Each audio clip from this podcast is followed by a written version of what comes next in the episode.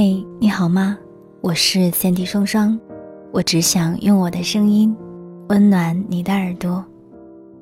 又到了讲故事哄你睡觉的时间了。今天要跟你分享的故事是来自于小川叔的《最后我们为什么没有在一起》。如果听完故事之后喜欢小川叔的文章，欢迎关注他的新浪微博或者是公众微信平台。搜索“小川书”三个字就可以了。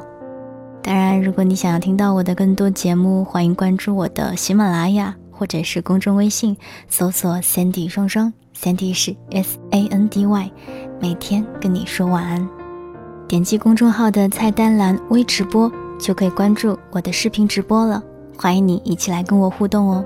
好了，接下来我们一起来听今天的故事吧。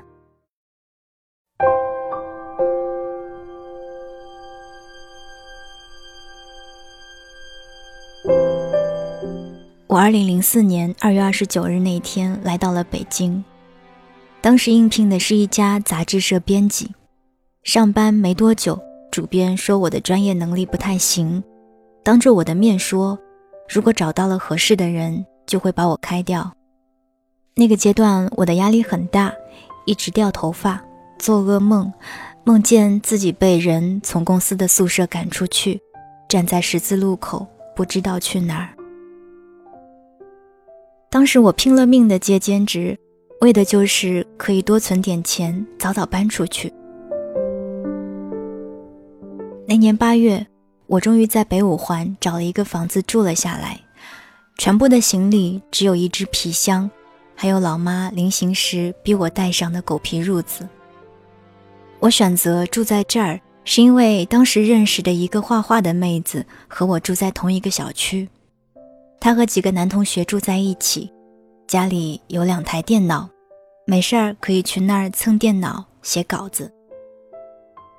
那个女生很好相处，同住的三个男生人也不错。他们四个当时都没有工作，还没钱，每个月我开了工资就请大家吃上一顿，借以还去我蹭电脑用的人情。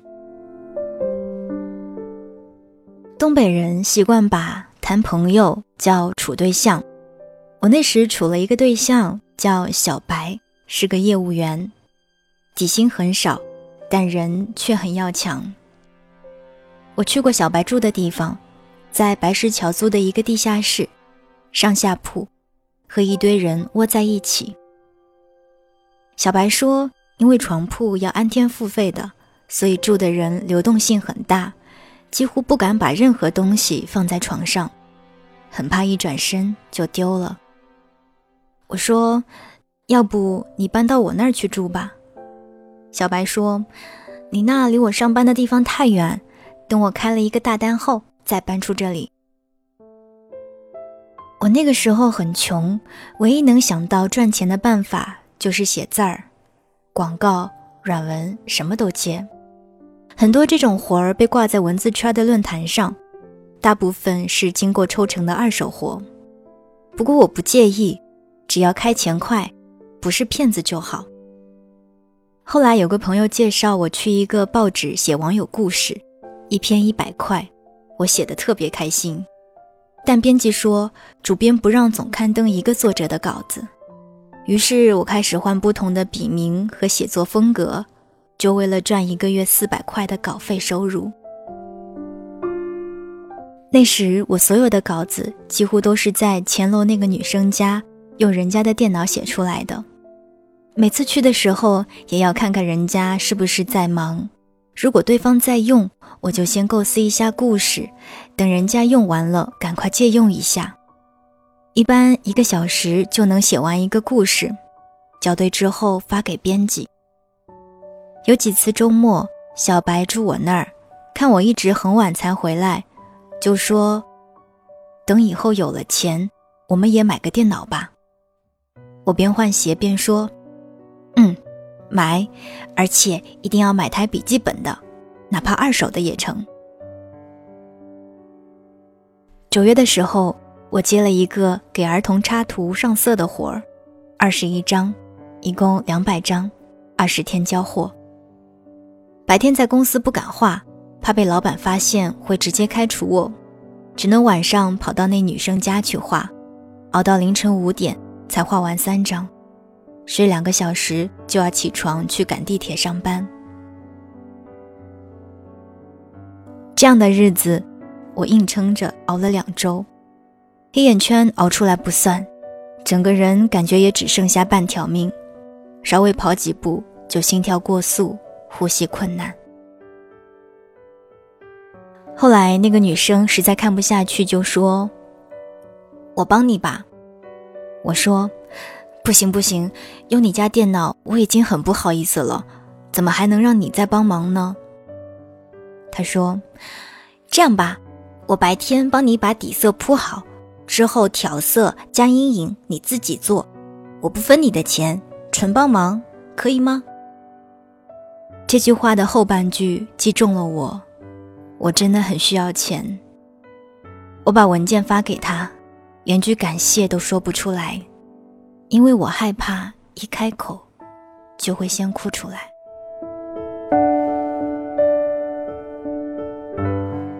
那年的八月十五中秋节，女生把自己的几个室友也叫出来一起帮忙，我们四个人轮班去睡，画了整整一夜，才勉强能赶得上按时交稿。凌晨四点，我画累了，去阳台抽烟，看看圆圆的月亮，忽然很想许愿，说：“请让我明天出门就捡个笔记本电脑吧，这样就不用这么辛苦了。”交货前的最后一晚，对方发短信说临时还要再加一张图，让我画完之后直接去西直门，一手交钱，一手交货。我刚准备出门，小白就突然间回来了。平时不是周末，一般小白都不会来找我。小白明显是喝多了，满身酒气，还带着一脸莫名的笑。进门之后，小白就直奔马桶吐了，然后在洗手间里哈哈大笑说：“我就说我可以签一个大单吧，你们谁都不相信。”我今天就要让你们看看我的本事。之后是一阵凄厉的大笑，那个笑声仿佛要用尽了全身力气一样，以示痛快。我收拾完卫生间，用毛巾帮他擦了脸，他忽然抓着我的手说：“别离开我好吗？”我说：“我这不是在这儿吗？你乖乖睡觉。”一会儿我把最后那张图画完，就可以领钱了。等天亮了，咱们就去买笔记本，好不好？他依旧死死地抓着我的手说：“别走，别离开我，别离开我。”仿佛抽走了手，就被抽走了最后的生命一样。我关了灯。任凭他死死地抓着我的手，直到听见他的呼吸开始平稳，然后低头看看手表，心里盘算着画完那张图还要多久。我试着慢慢把手抽走，为了怕吵醒他，我把拖鞋拎在手里，蹑手蹑脚地准备离开卧室。忽然，小白嘴里嘟囔了一句什么，我以为是他醒了。一只脚停在空中，没敢落地。接着，我听到他开始模模糊糊地说一些话，激烈地扭动身体。我唯一听得比较清楚的一句是：“不要，吴总，你不能这样。”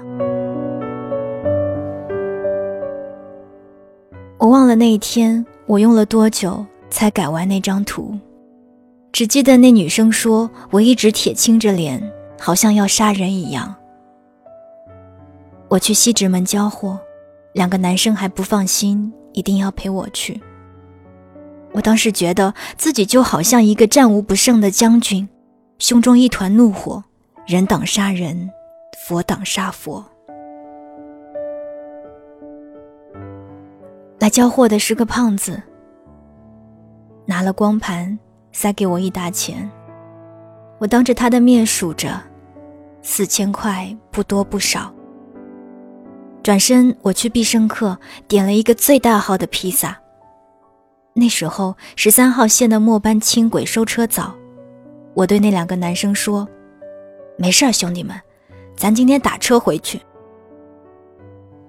从西直门一直到霍营，一百十五块，等于五张插图，两个半的通宵夜晚。但此时，我却觉得无比痛快。回去和所有人庆祝。开啤酒，吃披萨，热闹了一番之后，大家就都回去补觉。我坐在客厅喝着啤酒，不敢回家，因为我不知道回去应该怎么去面对，我也不知道我要不要开口问清楚，我更怕问了之后自己是不是还能够承受。那之后的几天就是国庆长假。小白回了老家，我则窝在北京，昏天黑地的睡了整整两天。我们两个就好像约定好了的一样，对那天晚上发生的事儿绝口不提。我把手里的钱规划了一下，去掉年底的房租，还剩下一千六。想着马上就要过年了，是不是应该先留下点钱给老妈买东西？这样的话，笔记本就只能往后再等等了。人活在这个社会上，总要变得现实。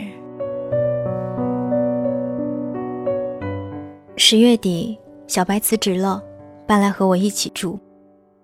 他又提起买笔记本的事儿，我就实话实说了。他只是笑笑，没说什么，但我觉得那笑容冷冷的。没有半点温度。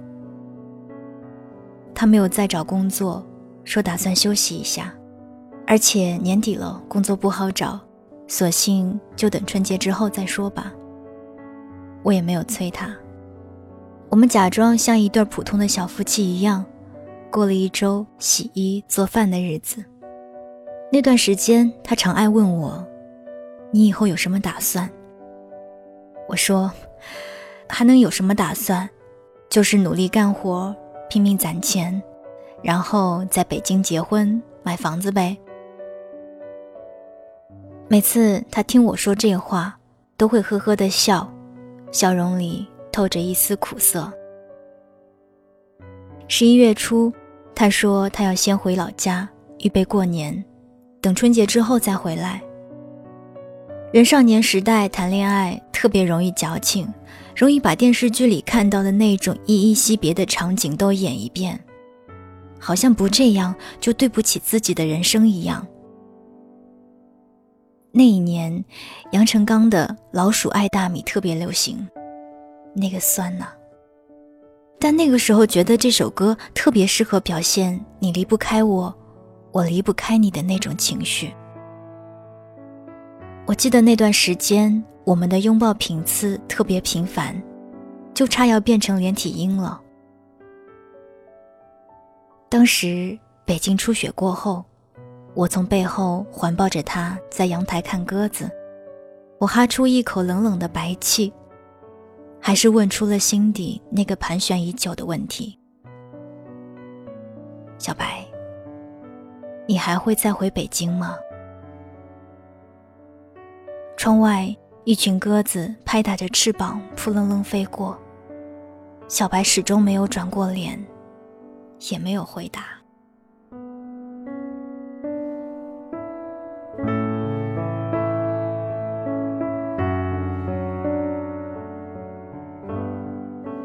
十二月二十四日，平安夜，感觉分开一个月，却很像是过了一年这么久。短信的几句。干嘛呢？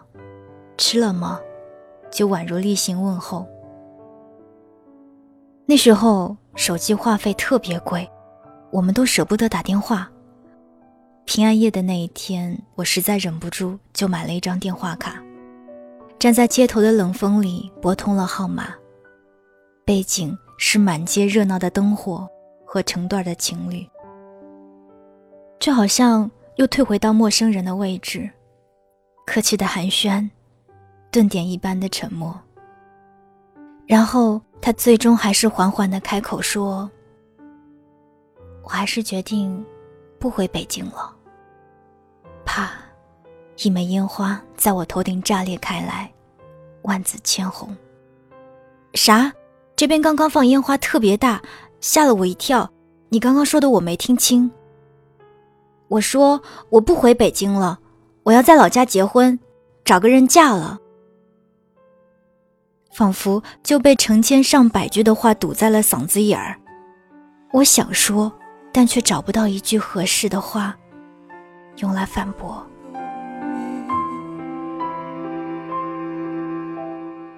你这个懦夫，你这个胆小鬼！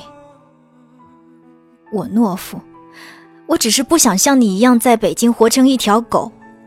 你每天像狗，忙着翻垃圾找吃的填饱肚子。你知道以后会变成什么样子吗？你连个笔记本都买不起，还好意思说以后要买房子？我不想和你一样整天做白日梦，你醒醒吧！啪，又一枚烟花在我头顶炸开，像一记响亮的耳光。我放下传来嘟嘟声的听筒，慢慢蹲下身子。第一次从这个角度看着这个人群满布、喧嚣繁华的城市，很高大，也是第一次觉得自己很渺小、很无助。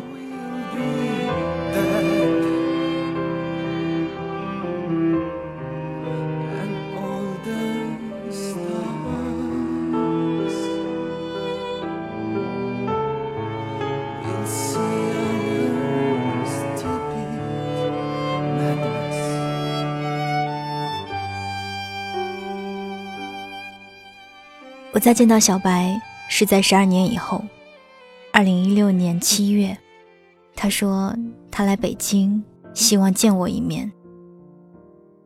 我的手机号码一直没有换，收到短信的时候，我犹豫了很久。我们像一对儿离婚之后再见的夫妻一样，尴尬客气。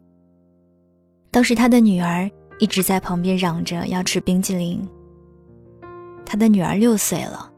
眉眼很像他，他比过去胖了很多，也老了很多。我们两个似乎谁都对眼前的菜没有兴趣。他笑着说：“啊，你别怕，我没有别的意思，只是有时候人总要见一下面才能够放下，要不然总梗在心里怪难受的。我前段时间意外的看到你写的书。”也知道你后来吃了很多苦，所以就很想见你一面。看到你很好，我就放心了。我笑了笑，喝了一口水，岔开了话题，说起了前阶段北京的大雨，提醒他一会儿早点走，别又挨雨淋了。他说：“还好我住得近，宾馆就在这边隔壁。”如果你有事忙的话，你就先走也没关系。我说，今天我换房子，在搬家，我爱人一个人看着我有点不放心。如果这边差不多了，那我就先走吧。他起身叫醒不知什么时候睡着的女儿，女孩睡得很沉，完全不想睁眼。他求助一样看着我说。能麻烦你帮我把孩子送到隔壁去吗？我犹豫了一下，还是答应了。我不太会抱小朋友，尤其是一个熟睡的孩子，只能公主抱的姿势，手忙脚乱的出门。出了门口，开始落雨，豆大的雨点落下来，孩子本能的伸出手挽着我的脖子，躲在我的怀里。那一瞬间的接触，就像启动了人生的走马灯一样。我想起许多年前我们在天台一起看鸽子，许多年前你帮我洗袜子，许多年前我嘴角捏着香烟在你耳边说“我爱你”。想起那个已经尘封的平安夜，我自己蹲坐在街头的电话亭边哭了一个小时。想起当年的自己，对着那片灯火大喊着说：“我一定要在这里留下来，我一定要出人头地给你看，我一定要让你看到，迟早有一天这灯火里会有一盏是属于我的，是我的。”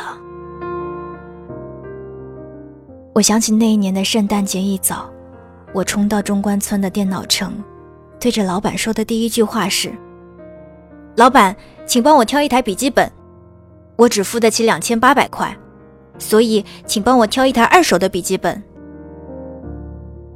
回家之后，开机的那个刹那，我突然哭了起来。原来，拥有和失去，同样都容易让人。热泪盈眶。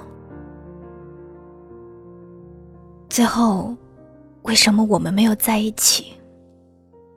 是这个城市太大了吗？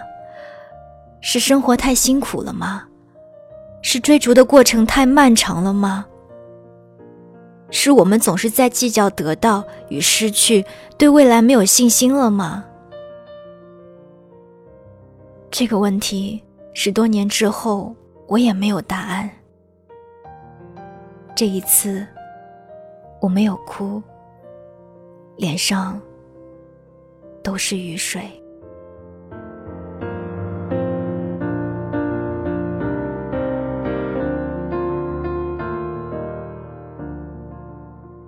刚刚你听到的这个故事是来自于小川书的《最后我们为什么没有在一起》，希望你会喜欢。